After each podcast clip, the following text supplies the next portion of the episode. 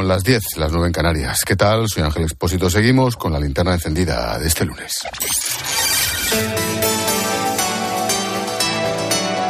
Con Expósito, la última hora en la linterna. Cope, estar informado. En unos minutos analizaremos en tertulia la moción de censura que ha registrado Vox, que se va a debatir a pocas semanas de las elecciones autonómicas y municipales de mayo. Pero antes antes me quiero detener unos minutos en la última tragedia que han vivido decenas de personas en el Mediterráneo. Un drama más, pero no por ello debe dejar de sobrecogernos. Se me, encoge el corazón cada vez que leo la noticia y es que como, como las he vivido casi en directo, madre mía, la historia y el terror se repite. No puedo dejar de pensar en las familias de las 180 personas, se dice pronto, que viajaban a bordo de una embarcación rumbo a Italia. Naufragaron a 150 metros de la costa. Pasó ayer y hasta ahora los servicios de emergencias siguen buscando cuerpos. Las cifras son realmente dramáticas, solo han podido rescatar con vida a 82 personas, se han recuperado 62 cadáveres, de los otros alrededor de 50 no se sabe nada. De hecho, esta tarde, mientras hablábamos con nuestra compañera Eva Fernández, nos contaba que se acaba de recuperar otro cuerpo, el de un niño, y ya son 15 menores los muertos, entre ellos un bebé recién nacido. En las imágenes hemos visto trozos de una embarcación de madera completamente destruida en la playa. Algunos supervivientes han asegurado que hubo una explosión. Las autoridades creen que se partió en dos tras chocar con una roca debido a la marejada. Lo cierto es que hasta ahora hay cuatro personas detenidas como presuntos miembros del grupo de traficantes que organizó el viaje en la desembarcación partiendo desde Turquía, se supone. Salió rumbo a Italia, a pesar de que las condiciones meteorológicas eran muy complicadas. Aún así, el barco zarpó hasta que llegó la tragedia. Lo cuenta Sergio Didato, jefe del equipo de psicólogos de Médicos Sin Fronteras. Uh, uh, Tenemos casos de niños que han quedado huérfanos, como uno afgano de 12 años que ha perdido a toda su familia, cuatro hermanos y a sus padres. Otro caso terrible es el de un padre de familia, también afgano, que ha perdido a sus tres hijos y a su mujer. Son horas llenas de emociones. Eh. Imagínate este otro caso, la de un muchacho afgano que logró llegar a la orilla y allí se encontró tirada a su hermana de 28 años muerta. El chico todavía no ha reunido la fuerza suficiente para contárselo siquiera a sus padres. ¿Qué tiene que pasar por la cabeza de alguien que decide dejar su casa, su familia, su gente para lanzarse al mar, sabiendo que su vida corre más que serio peligro? Imagínate de lo que huye. Algunos, por ejemplo, familias enteras que huían de los talibanes en Afganistán. Escucha a Íñigo Mijangos en la tarde de Cope es el presidente de la organización Salomento Marítimo Humanitario. Uno de sus barcos es el buque de rescate Aitamari. Al final, el origen de, estos movimientos es eh, la guerra y la violencia y la pobreza, sobre todo en los países de origen, y, bueno, pues nos encontramos con, con, familias eh, pues que huyen de países como Somalia. Eh, es que cuando hay ocasiones que el barco parece que es la ONU, ¿no? Porque igual tienes pues igual 15 o 20 nacionalidades y cada persona eh, tiene su historia. El Aita Mari rescató hace no mucho a un grupo de 40 personas, los llevó hasta la costa italiana. Yo, como te digo, he vivido de cerca algunos de esos casos, tanto en origen como en destino. Recuerdo un ejemplo cuando hicimos el programa desde, desde Italia. Sí, desde, desde Catania, en la costa este de Sicilia, tras el hundimiento de un pesquero sobrecargado con migrantes en abril de 2015. Se ahogaron más de 800 personas.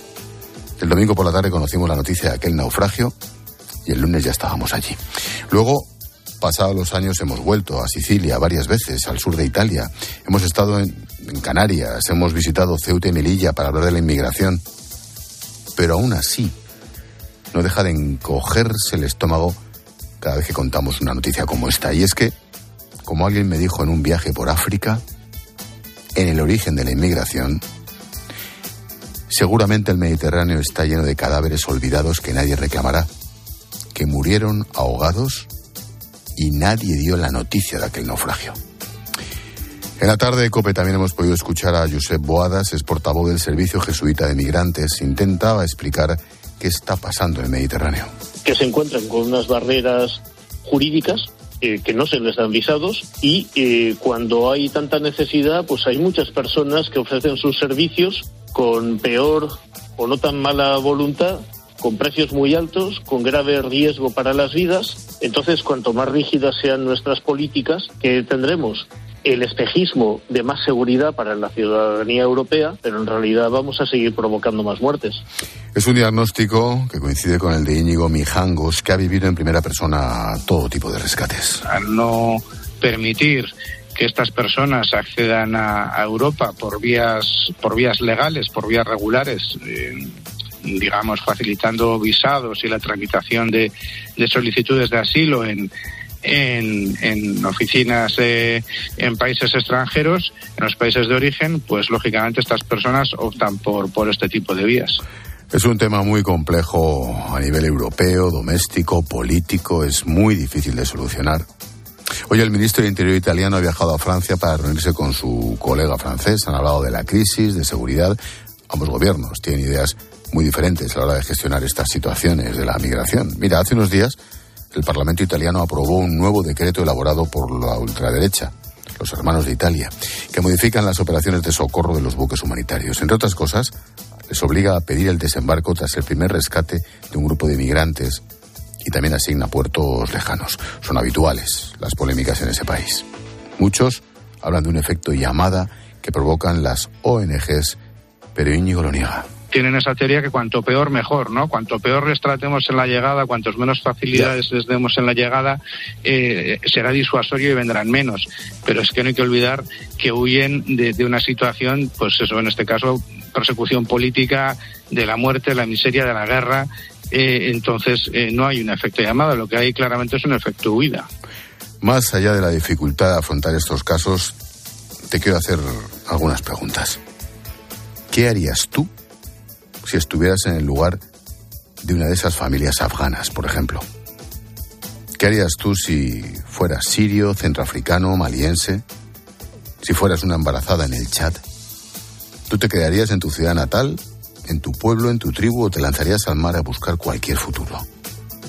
A veces conviene ponerse en el lugar de los otros, en este caso esos migrantes. No es fácil, ¿eh? Para el que recibe tampoco. Pero imagínate para ellos que viven en el infierno y que no van a tener ningún futuro.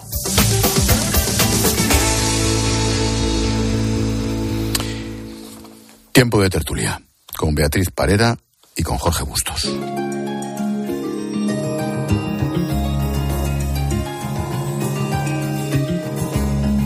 Escuchas la linterna. Con Expósito. Cope, estar informado. Beatriz Parera, buenas noches. Hola, ¿qué tal Ángel? Muy buenas noches. Jorge Bustos, ¿qué tal Jorge? ¿Qué tal Ángel? Buenas noches. Buenas noches. Mm, estaba recordando, según narraba la historia esta, el barco de Calabria, estaba recordando un viaje que hicimos, Mata y yo, nuestro técnico y yo, en un avión del Ejército del Aire, frente a Libia, por encima del Mediterráneo, y como un capitán, el comandante, nos decía, mira, en esa barcaza desde arriba se veía, era terrible. Decía, mira, seguro que hay unas cuantas embarazadas, embarazadas que han salido hace un año o dos de su pueblo o de su aldea y que las han embarazado, seguro, los esclavistas en Libia.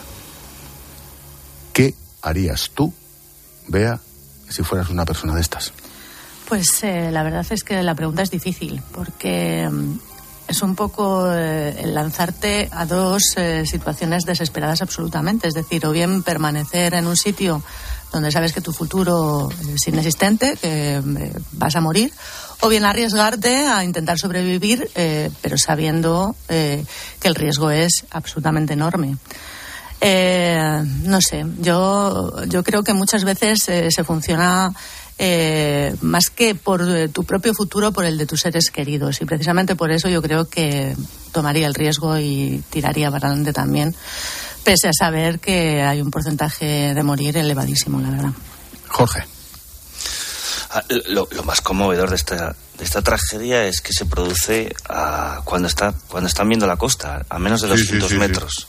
Cuando ya lo peor de, del viaje lo han conseguido, cuando tocan con los dedos el sueño de llegar a Europa y, se parte de repente la barcaza y se produce la tragedia. Algunos consiguen llegar a, a nado, pero pero eh, no, no, no, nos vamos a acostumbrar, bueno, y sería terrible que nos acostumbráramos a, esto, ¿no? Eh, lo que pasa es que cada vez que se produce se oyen declaraciones muy conmovidas y, y bueno, y pasamos páginas hasta el siguiente escándalo, se, publica, se publican fotos que remueven las entrañas, eh, las grandes democracias y Europa pues entonan eh, grandes discursos de empatía y bueno, y al final las mafias siguen operando y el proceso de migración desesperada eh, que, del continente africano va a ir hacia Europa a lo largo de todo el siglo XXI se va a seguir produciendo porque, porque cuando tienes al otro lado del Mediterráneo un nivel de vida 20 veces superior al que te promete tu, tierra corrupta y criminal, pues no,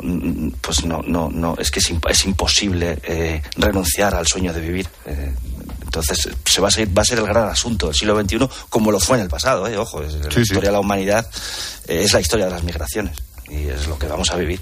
En fin, el drama continúa, continuará y yo más allá de los colores, la política y las medidas, pues que verlos en situación Madre mía, se pone la piel de gallina.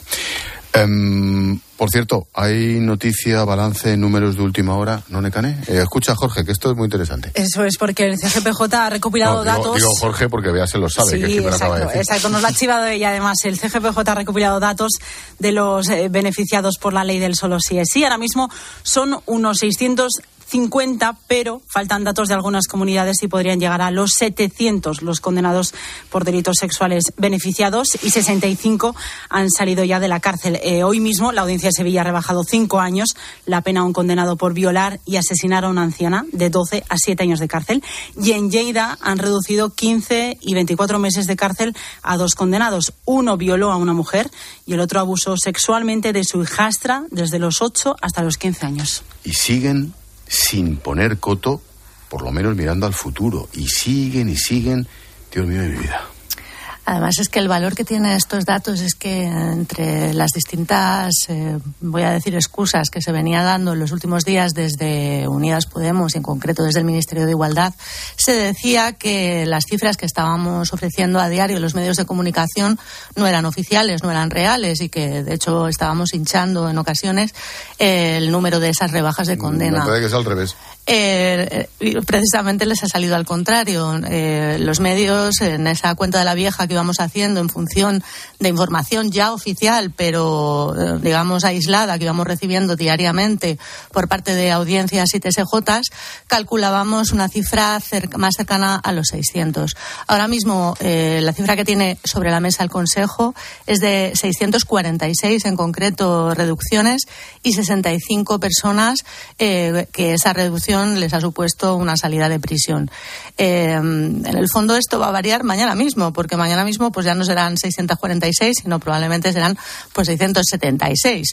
Eh, a diario se van a continuar produciendo estas reducciones, que además, como ya hemos repetido en varias ocasiones desde aquí mismo, no van a parar por el hecho de que salga adelante esa contrarreforma que tiene prevista hacer la parte socialista del gobierno, sino que van a continuar eh, mientras eh, eh, continúen en instrucción todos los casos que ahora mismo mm, ya están investigando. Sí, lo que están delinquiendo. Es decir, que por el hecho que salga la contrarreforma, esta valdrá únicamente para delitos cometidos desde el momento en el que entre en vigor, pero no para delitos anteriores, con lo cual, pues la cifra es incalculable ahora mismo, puede ser enorme, mucho más grande de la que tenemos ahora mismo sobre la mesa.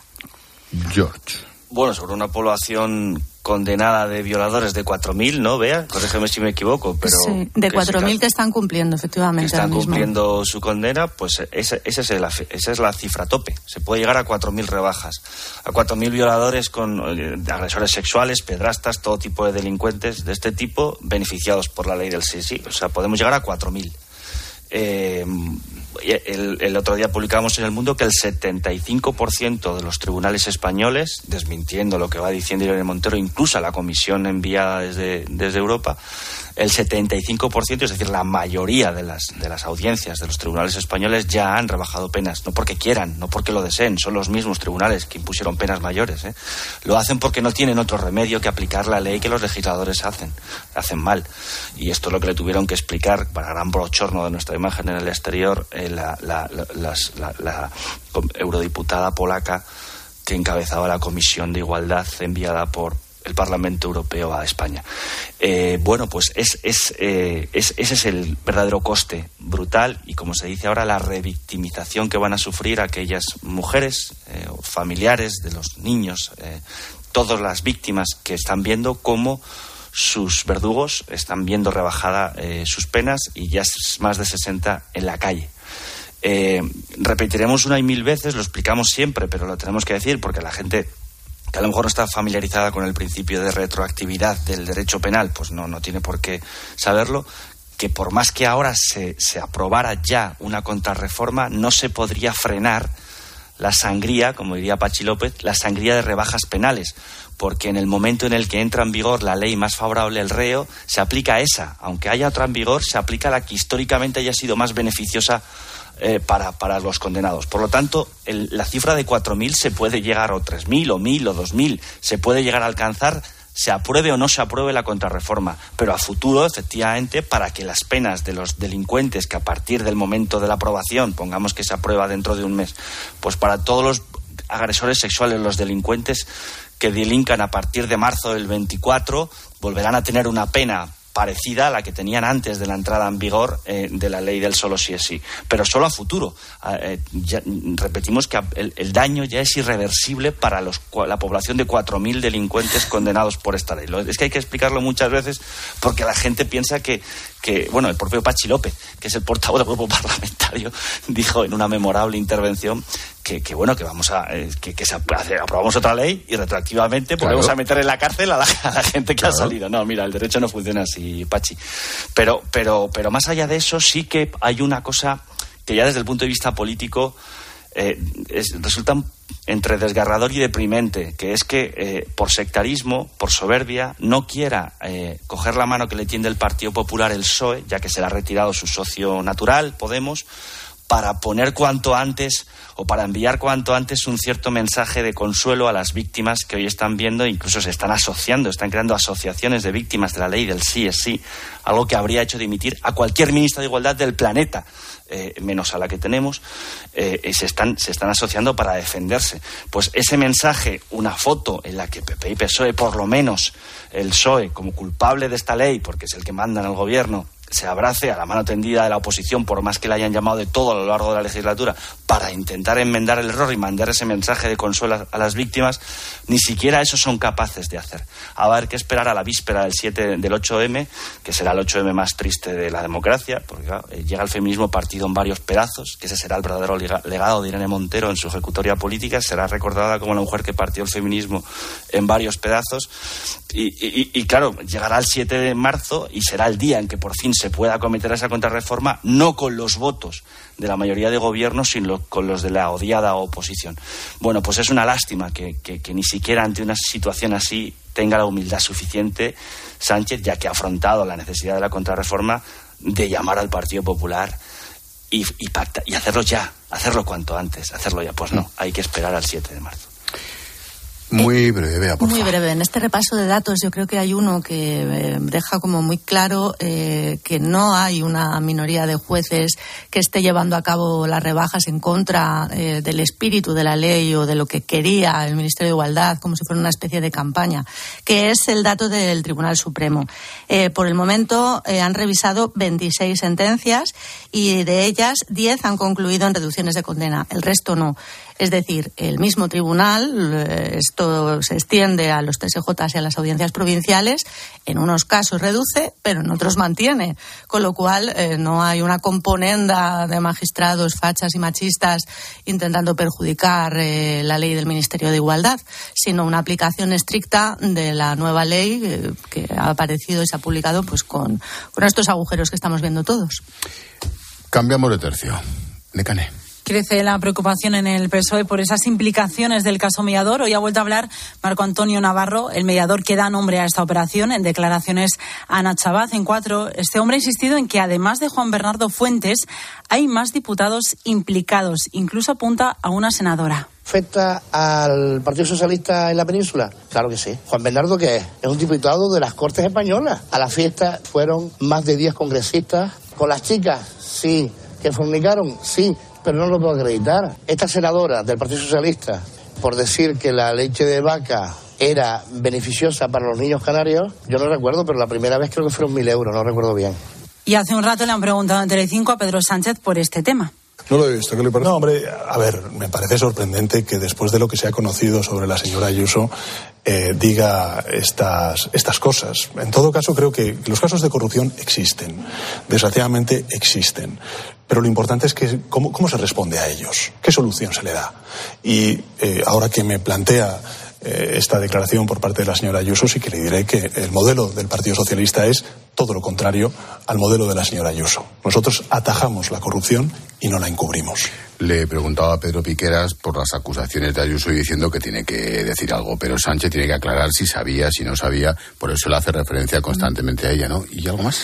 Y lo cierto es que en Ferraz eh, pues han dado orden de extremar las precauciones ante este caso. La consigna es presumir de que tienen tolerancia cero con la corrupción y que le expulsaron del partido en cuanto conocieron que estaba siendo investigado. Ricardo Rodríguez, buenas noches.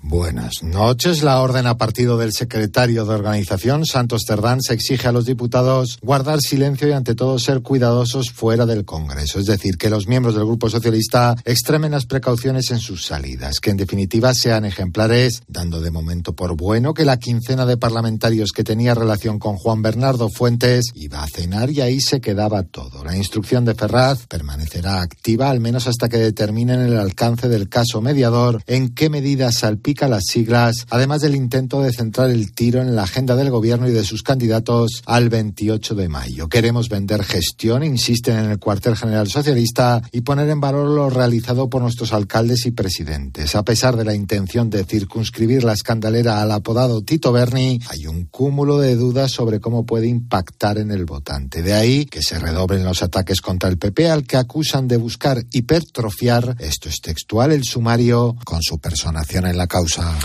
Yo, más allá, es acojonante, pero bueno, más allá de. me encanta lo de hipertrofiar. Más allá, le iba a decir, Jorge, que más allá del politiqueo, de las reacciones de Sánchez contra Ayuso, de que otro le diga que tal y cual, me produce tal asco la imagen de estos tíos en calzoncillos o en bolas, con las prostitutas, por supuesto casi todas inmigrantes, y que ninguna feminista oficial, ni por supuesto el presidente del gobierno esta noche, hayan dicho ni mu de esta panda de cerdos con ese tipo de prostitución me parece tan cutre, tan repugnante.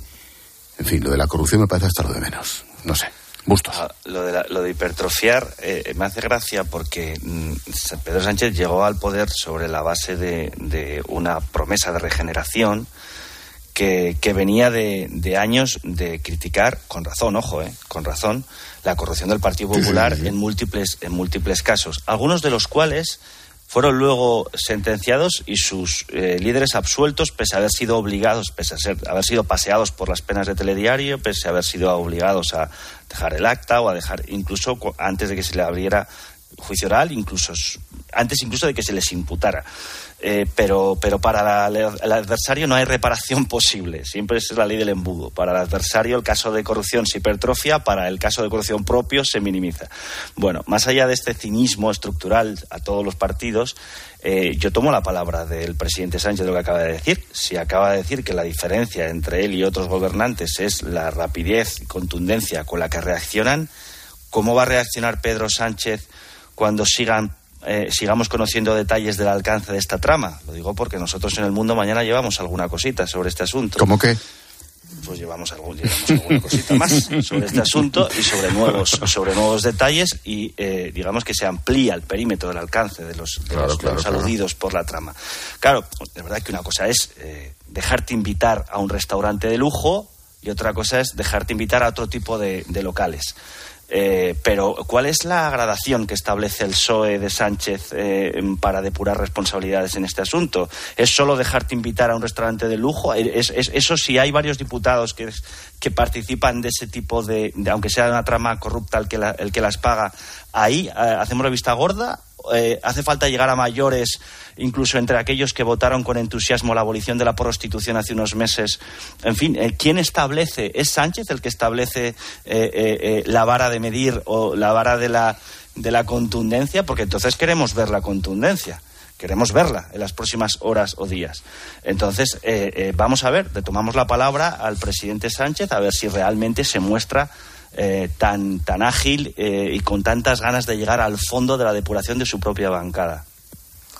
La verdad es que el PSOE tiene un problema y tiene un problema grandísimo y yo creo que en Ferraz están dándose cuenta, mm, pero han tardado un poquito. Es decir, en un principio eh, desde el partido se pensaba que esa reacción de la que hace alarde el presidente, inmediata de, eh, bueno, pues sacar eh, de su escaño y de, cualquier vinculación con el partido al diputado directamente relacionado, el que había sido detenido, iba a servir de cortafuegos, pero finalmente pues se ha visto que no y la trama, eh, lo que sabemos de la trama, como decía ahora Jorge, está eh, comenzando solamente. Vamos a ir conociendo detalles eh, a medida que pasen los días y tenemos encima un mediador con todas las prevenciones, porque ya conocemos eh, otras personas del estilo pues Villarejo se me viene a la cabeza eh, que en situaciones de este tipo pues quizá no cuentan siempre toda la verdad. Ventilador. Eh, pero bueno sí el ventilador está en marcha y desde luego el hecho de que las citas se produjeran pues nada menos que en el Congreso de los Diputados ya es bastante vergonzoso. Es decir esos tours que se hacían los empresarios a través de la Cámara Alta enseñándoles el centro de poder de, de la nación dejándolos eh, un poco tocar eh, pues ese centro eh, resulta bastante grimoso. Y, me parece que no va a conseguir desplazar la atención que no se ha conseguido ni siquiera con algo tan gordo como el hecho de que se estén pidiendo la Fiscalía Anticorrupción 15 años para el exministro del Interior, Fernández Díaz, por la trama Kitchen. Y esto sucede porque todas estas tramas de corrupción vinculadas al PP ya comienzan a, verse antiguas, eh, viejas, es decir, son hechos que se produjeron pues hace ya bastantes años. Y ahora nos encontramos con un caso de corrupción eh, eh, muy tangible y, muy reciente y que además hizo uso de ayudas europeas, es decir, lo tiene todo, no le falta un perejil a la cuestión. bueno, por, por no faltarle, no le faltan prostitutas y cocaína, que es lo que mm, solemos buscar los periodistas en todos los sumarios, pues ni siquiera eso le falta eh, tiene un problema enorme y lo tiene pues a, la puerta de las elecciones de mayo eh, y en un momento en el que eh, creía estar empezando a pagar eh, pues esos rescoldos que todavía quedaban de la crítica por la malversación y de nuevo otra vez pues se vuelve a disparar al PSOE en una de sus banderas, que es la, la de la corrupción. Y en año electoral se le puede poner muy cuesta arriba, la verdad la corrupción y el feminismo, que eran dos de Claro, claro, claro, claro, por eso lo cogía yo por ahí. Eh, y, encima pasa otra cosa, que el diputado eh, hacía, servía como de enlace, de promoción de campaña ahí en Canarias, en concreto en Fuerteventura, con lo cual eh, replicaba eh, a través de todas sus redes sociales eh, mensajes de partido extremadamente feministas. Es decir, ahora mismo estoy recordando, por ejemplo, que en la portada de su Instagram, que todavía se mantiene abierto, pues hay un mensaje de apoyo a la igualdad de la mujer y al 8M en concreto. Entonces, es, todo muy tremendo. Pero además es que el tipo promociona. A ver, también tenemos que plantearnos cómo promocionan los diputados. Bueno, ya lo sabemos, ¿no? Pero cómo se hacer las listas electorales en este país, porque este, este hombre llega diputado al Congreso de los Diputados directamente desde el puesto de director general de ganadería del gobierno canario. O sea, ya era una personalidad con acceso a presupuesto público del gobierno canario. pero es que además estaba en el gobierno de la autonomía le, le relevan el puesto su sobrino. no, no, no le releva. Él elige a su sobrino, lo pone a dedo a su sobrino para seguir cuidando él las gallinas, o sea, el presupuesto, y se va al Congreso. Es decir, pero bueno, eh, eh, un partido como el PSOE, no, con lo que se supone que es su discurso de regeneración con el que hizo la moción de censura y todo esto, ¿cómo en 2022, 23 eh, eh, ejecutar los relevos de esta manera tan caciquil, tan decimonónica. Y, valdría lo mismo si lo hiciera el PP, ojo, pero es que en este caso lo ha hecho el PSOE, que es el partido del gobierno además, y que llegó al gobierno sobre la base de la promesa de la regeneración. Entonces, es, realmente increíble que el diputado, a quien ahora resulta que nadie ha conocido, era una especie de ectoplasma que se sentaba en el Congreso, no tenía compañeros de bancada, resulta que este hombre deja a su sobrino en el puesto que que él deja y, da el salto a la política nacional para seguir con, su, con sus trapicheos. Es, realmente es, de un, es muy chusco. aparte, aparte chusco es suave, es asqueroso. Es, es, sí, es, repelente. Sí, sí, totalmente. En, dejadme dos minutos. Hola, Paloma Serrano. Hola, señor. Mensajito de mutua, ¿qué te pasa? Nada, nada. Tú me has saludado, yo también te saludo. Que hablamos para esa gente. ¿Cómo? Perdón. Nada. Ah. Hablamos para esa gente que se ha quedado precisamente tirada con el coche y que han tardado además bueno, han tardado un poquito en venir a buscarte. Bueno, pues diles dos cositas. La primera, mira, me he quedado tirado y has tardado en venir a por mí. La segunda, me voy a la mutua. Vete a la mutua.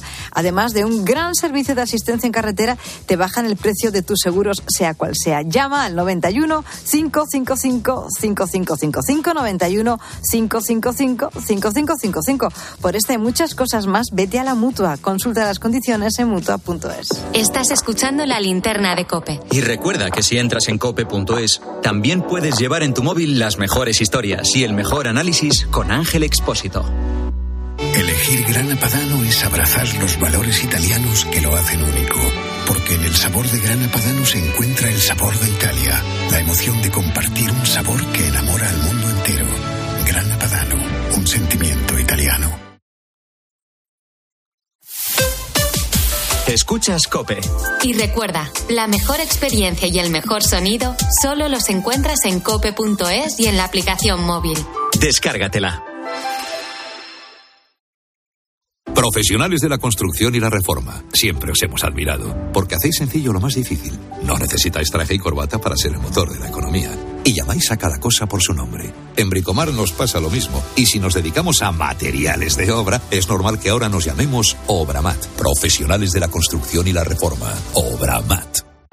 Solo los más rápidos podrán conseguir ofertas increíbles por un tiempo limitado, como hasta un 60% en una selección de ropa de cama, mesa y baño y artículos de menaje de mesa y decoración del corte inglés. Así son las ofertas límite, solo hasta el 28 de febrero en el corte inglés. Tus compras en tienda web y app.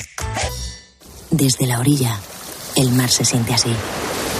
Desde dentro, así. Cuanto más nos acercamos, más sentimos. Cupra León híbrido, más cerca de la carretera. Con etiqueta Eco por 260 euros al mes con MyRenting. Entrada 6.690 euros. Infórmate en cupraoficial.es. La realidad que te rodea se puede mirar. Si se llegara a implantar la semana laboral de cuatro días. ¿Queremos la semana laboral de cuatro días? ¿Sí o no, quizá no todo el mundo. O se puede observar cómo hacen los escritores Lorenzo Silva y Daniel Gascón de lunes a viernes a las 4 en la tarde de Cope con Pilar Cisneros y Fernando de Aro. Mira, le voy a preguntar a Daniel Gascón. Quizás se puede hacer el trabajo mejor, ¿no? También si estás más a gusto y lo haces de manera más eficiente, ¿no? No es que parezca imposible, sino complicado por las sinergias de las empresas. Porque lo que te rodea es mucho más que información. De lunes a viernes, desde las 4, la tarde de Cope.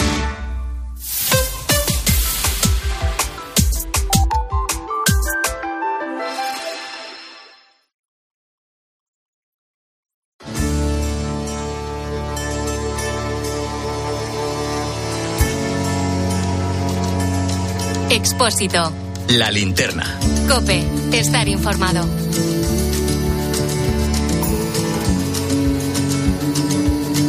Tiempo de tertulia con Jorge Bustos, con Beatriz Parera.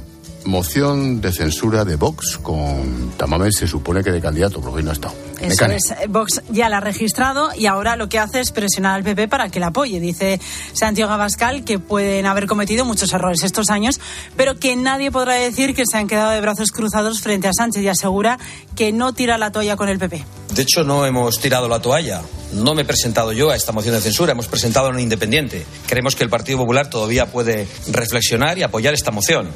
Pero desde el PP insisten en que para echar a Sánchez hace falta seriedad y no un espectáculo. Creen que la moción servirá para que el gobierno venda triunfalismo y unidad y por eso se van a abstener. Borja Semper es su portavoz electoral. O vamos a tener que posicionarnos sobre una moción que sabemos que no va a salir adelante, en ningún caso, con lo cual será una victoria de Sánchez. Y lo que necesita España, a diferencia de todo este show al que vamos a asistir, lo que necesita España es estabilidad, es rigor y es seriedad, no espectáculos. La presidenta del Congreso, Merichel Batet, debe fijar ahora la fecha para debatir la moción y el PSOE quiere utilizar el calendario a su favor. De hecho, escucha la frase que se le ha escapado a Pedro Sánchez esta noche en Telecinco. Hombre, no nos vamos a tomar eh, los casi tres meses que se ha tomado la otra derecha en presentar la moción de censura. Eh, será menos. Y por ahora, la estrategia de Sánchez pasa por poner el foco sobre Alberto Núñez Feijóo. Eh, el Partido Popular, con Feijóo, claramente se está acercando a Vox. Con el señor Casado vimos un... No es que no nos atrevamos, es que no queremos ser como ustedes y claramente ahora con la abstención el Partido Popular de Feijóo lo que hace es no atreverse a rechazar la moción de censura de Vox. Es curioso y se fijaba Necane en eso de no nos vamos a tomar, que ha dicho Sánchez, porque esto depende de Merichel Bate del calendario del Congreso, ¿no? No, no. Habla en primera persona del plural no nos vamos a tomar tanto tiempo. Luego está claro quién pone la fecha, era una evidencia. Pero coño, depende pero coño que lo diga, pues efectivamente. no sé, ¿cómo lo ves, Gustos? Sí, no, eso, hay muchas, hay muchas aristas por donde cogerlo. Sí, lo que pasa es que llama la atención en la coincidencia de los argumentos de Abascal y Sánchez. Yo, yo, yo, sé que esto a los votantes de Vox les molesta mucho, pero si analizas objetivamente lo que ha dicho Abascal, que es una apelación directa a Feijóo mientras presentaba la moción, el señor Feijóo tiene la oportunidad de sumarse a nuestra botón, de, de, votar a favor, de no sé qué tal. Y lo que dice Sánchez es lo mismo. El señor Feijóo, o sea, nadie está hablando de la potencia o más bien de la impotencia de esta moción de censura, sino de cuál es el objetivo real. Y para los dos, tanto para vos como para Sánchez, el objetivo es el que va encabezando las encuestas, claro. Van a por el que va ganando, claro, en las encuestas, que es el PP en este caso. Entonces, claro, eh, eh, la abstención sirve a los dos, sirve a Vox y a Sánchez. ¿Por qué? Digo, sirve argumentalmente. Yo creo que hace bien el PP absteniéndose, porque si votas, eh, si votas que no, eh, eh, digamos, eh, mucho votante de centro derecha que está basculando entre Vox y PP y que dirá, no, hombre, tampoco vamos a decir que no a censurar a Sánchez, ¿no? Y si votas, y, si votas que sí, vas a rebufo del partido menor. Entonces, eh, la más inteligente es la, la, la, abstención en este caso. Pero ¿por qué conviene argumentalmente la abstención, eh, atacar la abstención de, a Sánchez y a Vox?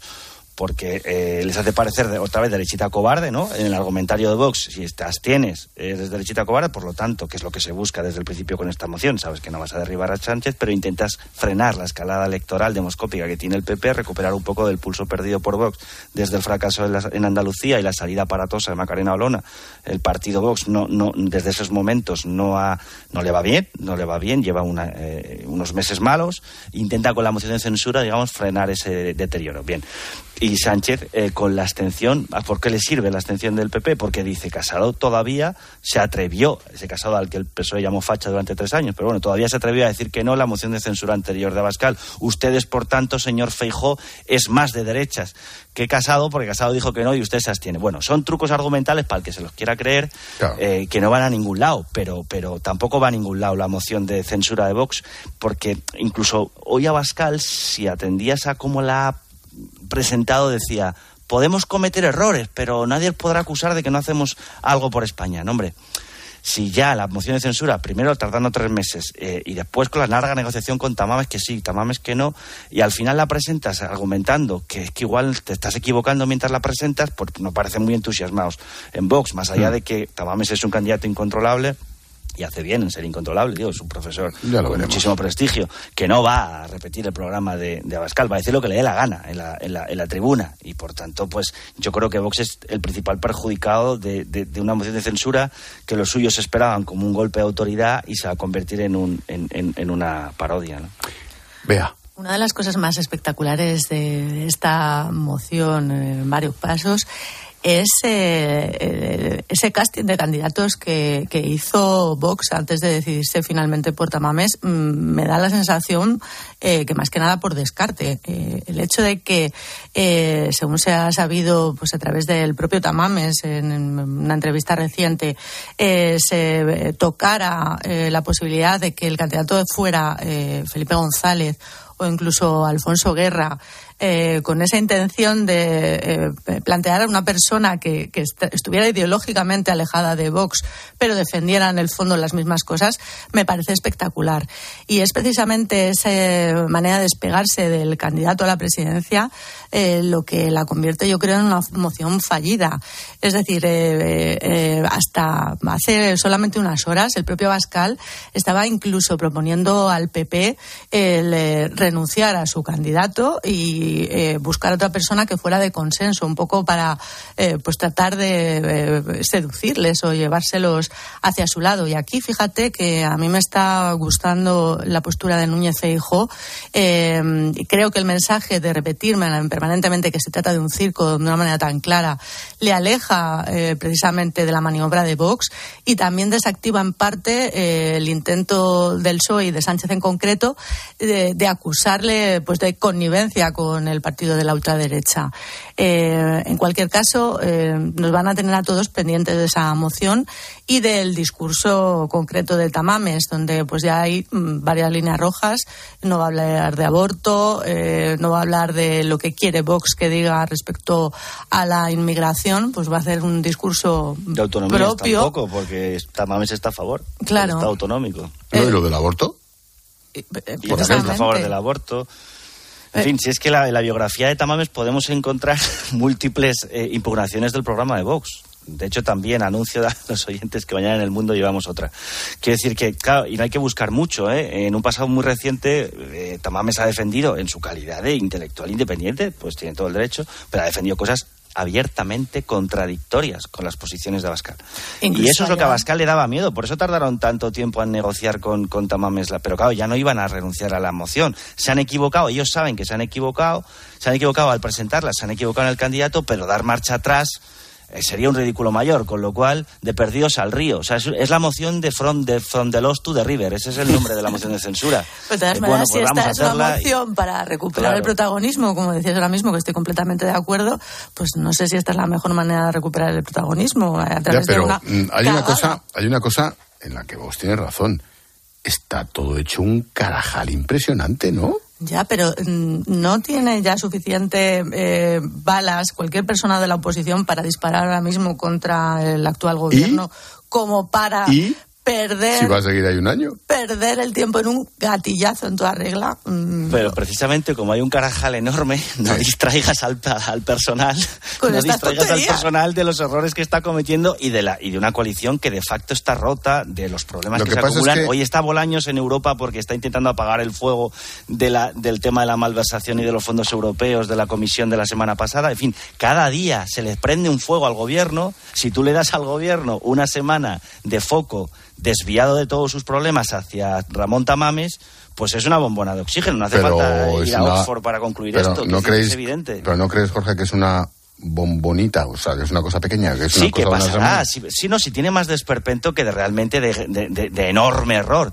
Lo que pasa es que llega un momento en el que el español, el españolito medio, que está agobiado por multitud de, problemas en estos momentos económicos, de preocupación nacional, de futuro, eh, eh, eh, está tan cansado, yo creo, a lo mejor me equivoco, pero creo que está tan cansado de estos, de estos años de política espectáculo, de populismo, de efectismo, de fuegos artificiales.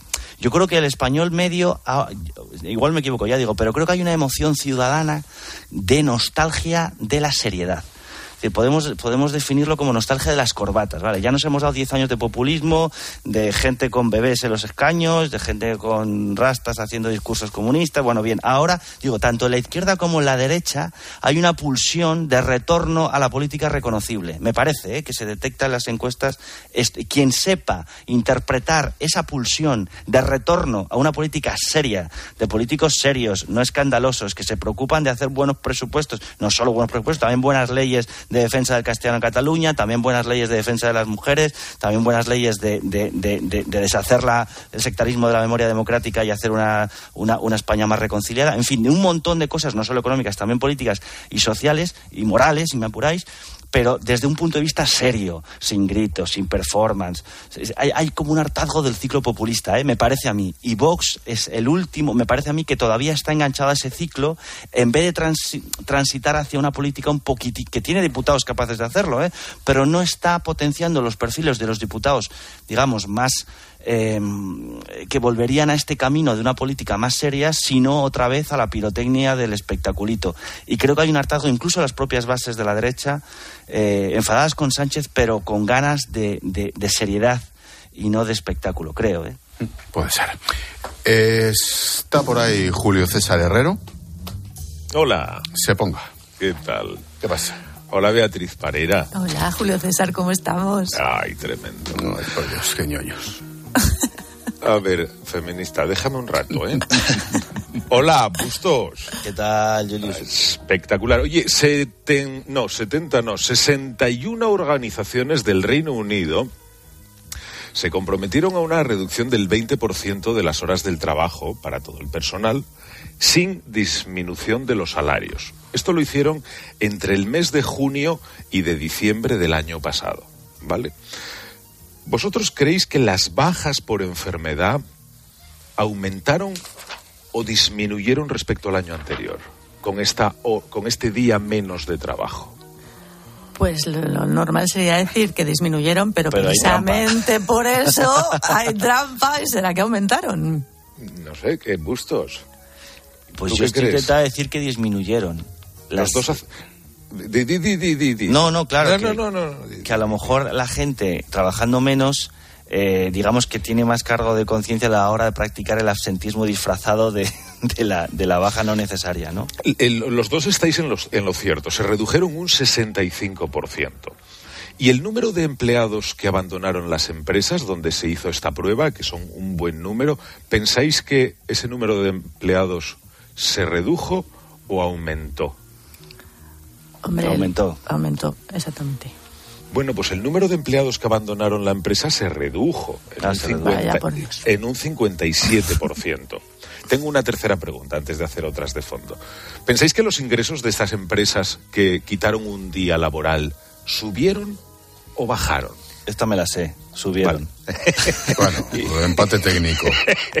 ¿Y Beatriz? Subieron porque vamos evidentemente a defender que hay que reducir un día más en todas las empresas.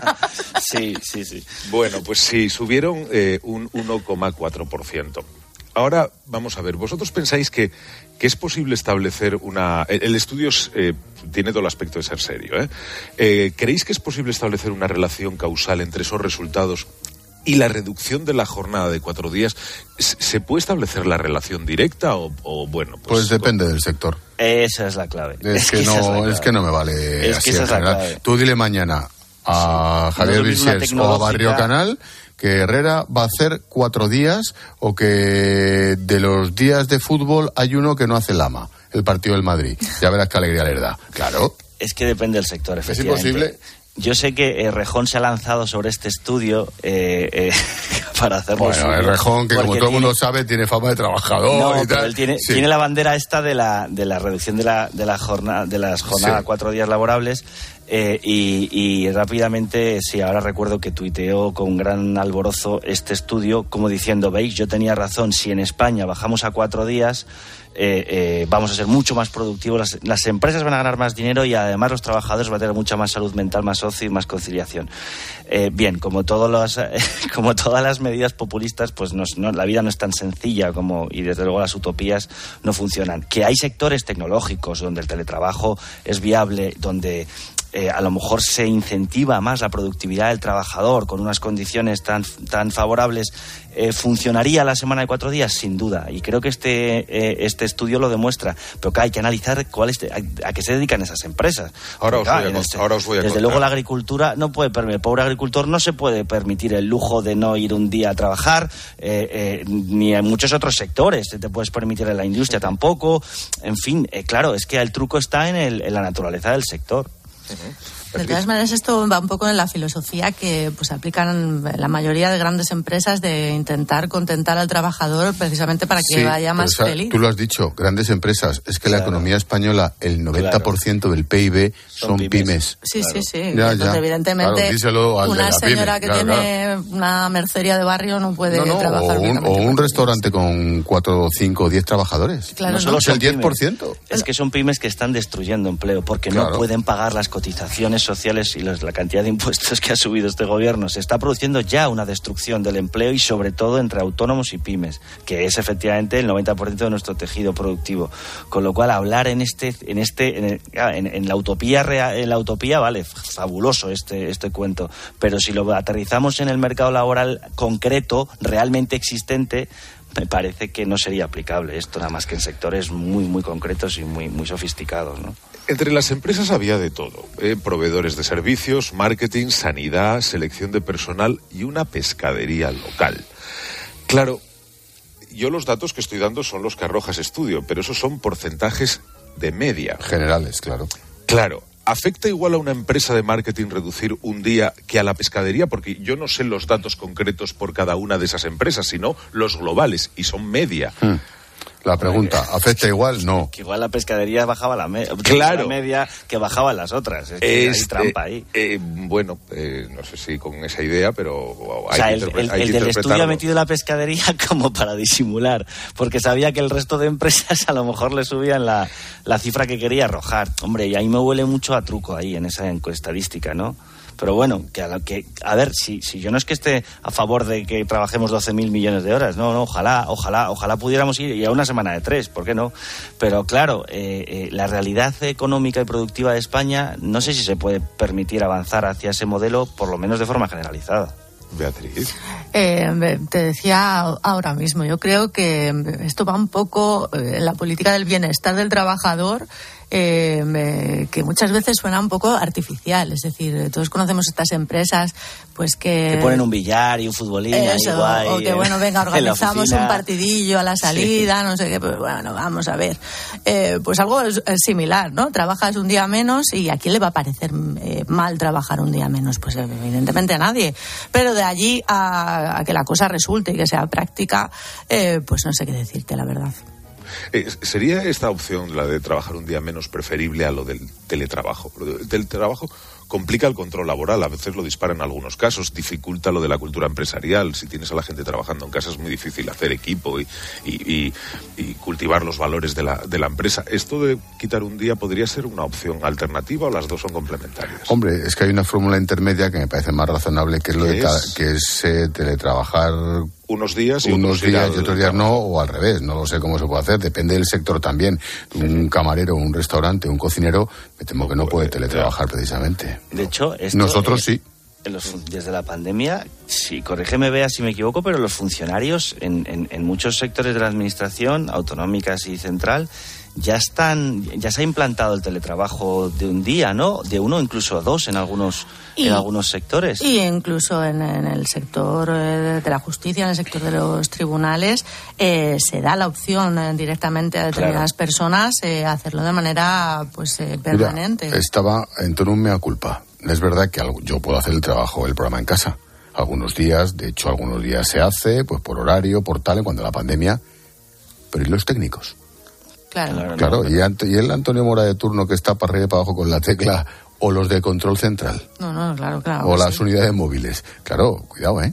Claro. No, yo creo que yo, yo pensaba sinceramente que la pandemia sí iba a acelerar más, eh, lo ha hecho, ¿eh? pero, pero no tanto como pensaba. O sea, yo, llegué a creer que, que, efectivamente el teletrabajo se iba, se iba a extender una vez demostrado que, que el trabajo desde casa forzoso por la pandemia no había hecho que las empresas eh, se hundieran en masa, sino que, bueno, pues eh, se sacó el trabajo adelante de otra manera, pero se sacó y que la gente podía ahorrar a lo mejor no sé, incluso en tamaño de las oficinas o no sé.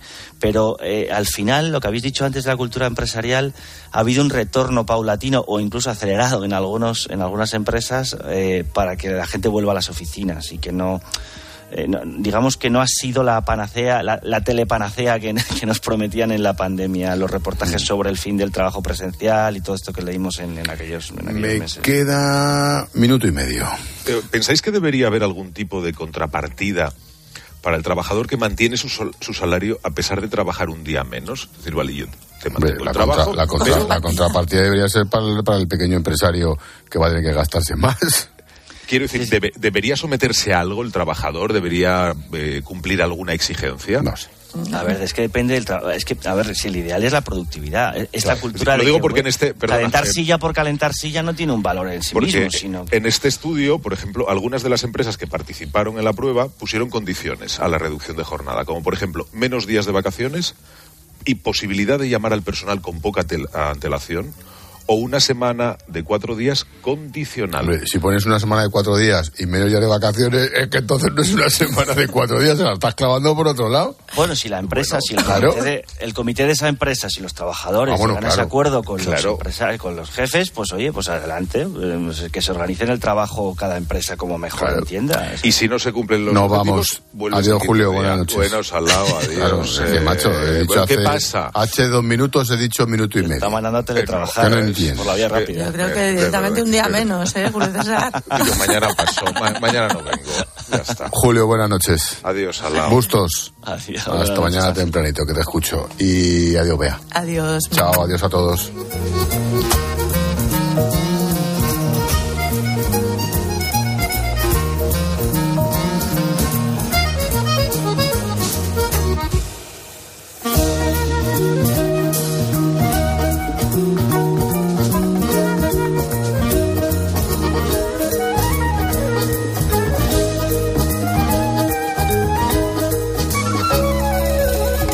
Expósito.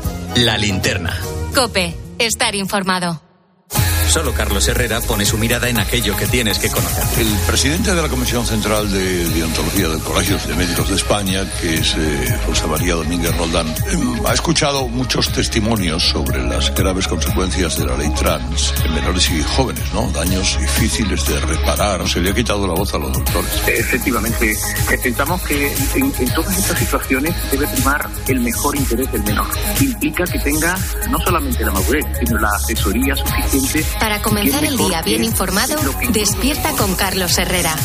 Desde las 6 de la mañana todo pasa en Herrera en Cope. Buenas noches.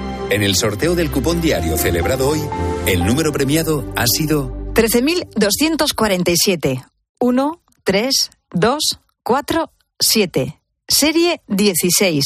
0, 1, 6.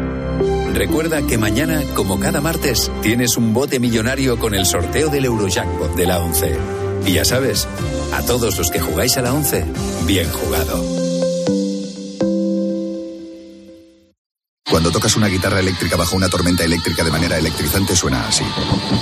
Y cuando conduces un coche eléctrico asegurado por línea directa, suena así. En línea directa somos líderes en eléctricos. Por eso, te damos un todo riesgo con franquicia para eléctricos por un precio definitivo de 249 euros. Y también para híbridos enchufables. Y tu moto eléctrica por solo 119 euros. Ven directo a lineadirecta.com o llama al 917-700-700. El valor de ser directo. Consulta condiciones. Escuchas la linterna. Y recuerda, la mejor experiencia y el mejor sonido solo los encuentras en cope.es y en la aplicación móvil. Descárgatela. Tu ahorro con Ocasión Plus. Hasta 6.000 euros de descuento en 7.000 coches. Y ahora con la mejor financiación del mercado, al 6,90%. Somos imbatibles. Ocasión Plus. Ahora más cerca que nunca. Más de 60 centros a nivel nacional. Localiza tu centro más cercano en ocasiónplus.com. Abierto sábado y domingo. Elegir Gran Padano es abrazar los valores italianos que lo hacen único porque en el sabor de Grana Padano se encuentra el sabor de Italia, la emoción de compartir un sabor que enamora al mundo entero. Grana Padano, un sentimiento italiano.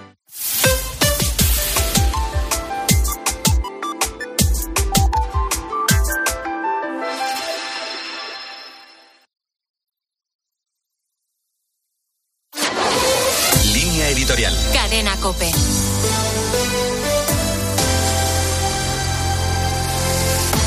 La conocida como cultura de la cancelación ha presentado en los últimos días una versión que roza el esperpento tratando de reescribir las obras del escritor Roald Dahl, autor de emblemáticas obras infantiles como Matilda o Charlie y la fábrica de chocolate o las novelas en las que se basaron las míticas películas de James Bond escritas por Ian Fleming. En este caso, la editorial británica que posee los derechos está preparando una nueva edición revisada para celebrar los 70 años de la publicación de la primera entrega de la serie y van a ser reeditadas sin lo que consideran referencias raciales. Términos como negro van a ser sustituidos por hombre negro o persona negra. No es la primera vez que algo así sucede. Basta recordar la auténtica persecución y polémica interesada que se suscitó con la autora de Harry Potter. Esta suerte de epidemia de censura es especialmente peligrosa. Bajo la pretensión ridícula de juzgar obras del pasado con esquemas ideológicos de nuestro tiempo, se esconde un sectarismo ideológico que se reviste de amabilidad y de progreso. Para detener semejante ridiculez, bastaría con que quienes lo están promoviendo se pararan a pensar por un momento en cómo serán juzgados ellos dentro de unos años a los ojos de la historia. Presos de una alocada carrera por parecer lo más correctos posible, no parece que vayan a parar en esta espiral de obtener réditos políticos de acciones tan disparatadas como tratar de enmendar la plana y reescribir las historias de ficción de grandes autores que no encajan en sus pobres esquemas.